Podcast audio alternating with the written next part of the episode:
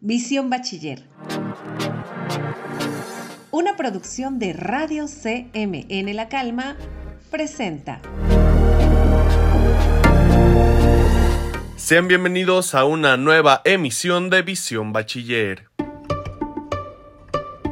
El pasado 10 de abril se llevó a cabo la jornada de revocación de mandato en nuestro país.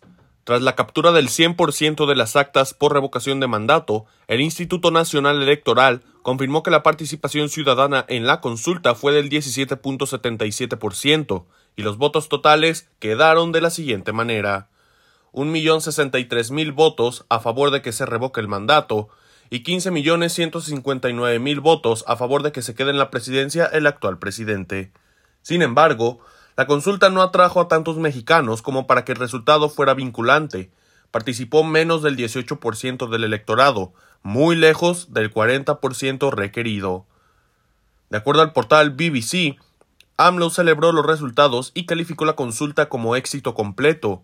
Cuestionado por el número de votos logrado y por la participación, el presidente señaló al Instituto Nacional Electoral como único responsable de que la afluencia de votantes no hubiera sido mayor. Después de las votaciones, López Obrador mencionó que propondrá reducir el porcentaje de participación necesario para que las consultas de revocación de mandatos sean vinculantes, con el 30% y si se puede el 20%. En días pasados, en medios de comunicación y redes sociales se hicieron fuertes críticas al proyecto de construcción del tren Maya por parte de algunos artistas, músicos, académicos, comunicadores, ambientalistas y militantes de partidos políticos de oposición. El tema llegó a la mañanera, donde el presidente calificó a los famosos como pseudoambientalistas, que nunca dijeron nada a los gobiernos anteriores y que además están con los conservadores. Según el portal La Jornada, lo que critican y cuestionan estas personas son los impactos ambientales por el cambio en el trazo en su tramo 5 entre Cancún y Tulum. En esta nueva ruta, ya no se afectará el área urbana de Playa del Carmen, ni tampoco será una obra elevada, será ras de tierra para garantizar que la construcción concluya en el 2023 y bajar su costo. Según la página oficial del proyecto trenmaya.gov.mx, la construcción se realiza con apego a estudios de impacto ambiental de Semarnat, la Procuraduría Federal de Protección al Ambiente e incluso el Fondo Nacional de Fomento al Turismo. Además, dice el sitio web que se tendrán pasos de fauna, programas de protección al jaguar, recuperación de ecosistemas y reforestación que contrastan con lo declarado por organizaciones como Greenpeace y el Centro Mexicano de Derecho Ambiental, que señalan que se están violando los derechos sociales, económicos, culturales y ambientales de los pueblos y comunidades indígenas de la región con este proyecto. Nuestros oyentes, pasamos a la sección de Conociendo a los escuchamos. Hola a todos, bienvenidos a una nueva emisión de Conociendo a. En esta ocasión tenemos el honor de que esté con nosotros la prefecta del colegio, la maestra Celia. ¿Cómo está, Miss? Muy bien, hijo, muchas gracias. Qué bueno. Un gusto. Bueno, pues de mucho aprendizaje, sobre todo porque yo estaba acostumbrada a trabajar solamente con muchachos de, de preparatoria. Yo creo que yo soy la persona que ha estado en más puestos aquí en el colegio. Me siento realizada con lo que hago. Disfruto la convivencia con los jóvenes. Es lo que más disfruto porque es lo más enriquecedor. Bueno, pues amo el Colegio México Nuevo para empezar, ¿no? Yo, eh, yo siempre digo que es mi segunda casa, aunque mi marido dice que no, que es al revés, que es mi primera casa, ¿verdad? Básicamente por eso. Así pasa, así pasa. Busca la versión completa en las redes sociales de Noesis.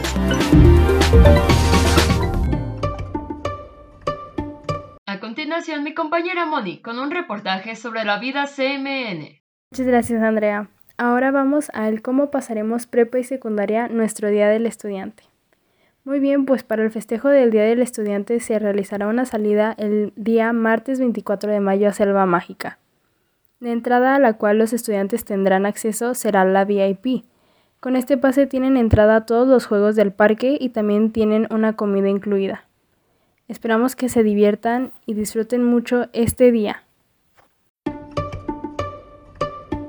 Muy bien, ahora pasaremos al recuento del EDELAF de este año. Pues este año el campus con más medallas en general fue el campus Querétaro. Le sigue el campus Santa Anita en segundo lugar. Y en tercer lugar está nuestro campus, La Calma. A continuación les comentaré cuántas medallas obtuvo nuestro campus en cada área. Empezaremos con el área académica. En primer lugar, obtuvimos 6 medallas. Después obtuvimos 12 medallas de segundo lugar. Y de tercer lugar obtuvimos 13 medallas. Ahora pasaremos al área cultural. De primer lugar obtuvimos 2 medallas. De segundo lugar obtuvimos una. Y finalmente pasamos al área deportiva. De primer lugar obtuvimos 2 medallas. Después obtuvimos 5 medallas de segundo lugar y finalmente obtuvimos cuatro medallas de tercer lugar.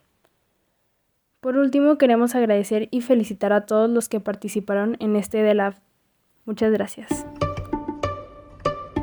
Pasamos a las noticias del mundo del deporte con mi compañera Jimena González. Adelante, Jimena. Muchas gracias, Servando. Y ahora les voy a hablar sobre los podios del el corredor mexicano Checo Pérez, que ha obtenido un total de 17 podios hasta ahora y les voy a mencionar algunos que se destacan, como en el 2020 Turquía, segundo lugar, Francia 2021, tercer lugar, Turquía 2021, tercer lugar, Estados Unidos 2021, tercer lugar y México, tercer lugar. Ahora pasará mi compañera Andrea a hablarles un poco de cultura. Gracias, Jimena. No es sorpresa que Guadalajara sea una de las ciudades más importantes para la literatura. Con eventos como la FIL es de notar el renombre de Guadalajara para la cultura literaria mundial. Debido a esto, fuimos nombrados como la capital mundial del libro, convirtiéndonos en la primera ciudad mexicana, la tercera en Latinoamérica y la cuarta en habla hispana en obtener esta prestigiosa distinción internacional creada por la UNESCO. Este título hace que la ciudad se comprometa a que la literatura y los libros sean un vehículo para promover la cultura de la paz en los espacios públicos, barrios y colonias. Continuación te traemos los estrenos de la primera quincena de mayo.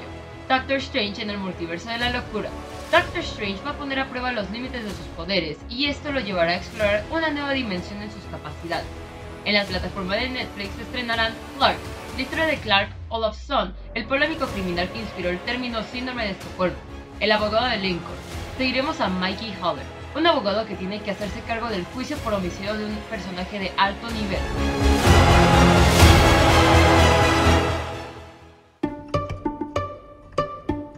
A continuación, mi compañera Luz con unas noticias sobre los espectáculos.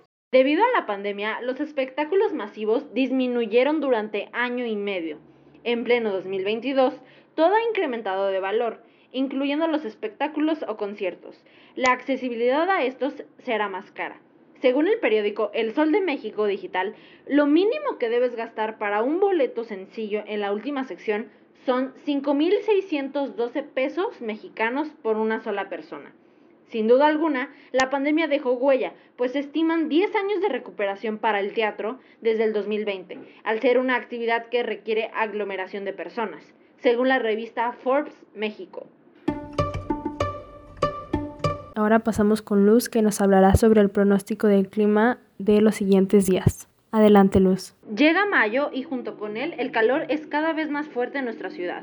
Durante las dos próximas semanas experimentaremos un clima caluroso con temperatura promedio de 24 grados centígrados, máxima de 32 y mínima de 17 grados centígrados. Aunado a esto, existirán precipitaciones en el centro del país con distintas variaciones de intensidad. Todo esto de acuerdo a la fuente climatedata.org. Eso ha sido todo por esta emisión. Muchísimas gracias por habernos sintonizado y nos vemos en la siguiente emisión de Visión Bachiller. Visión Bachiller. Una producción de Radio CMN La Calma presentó.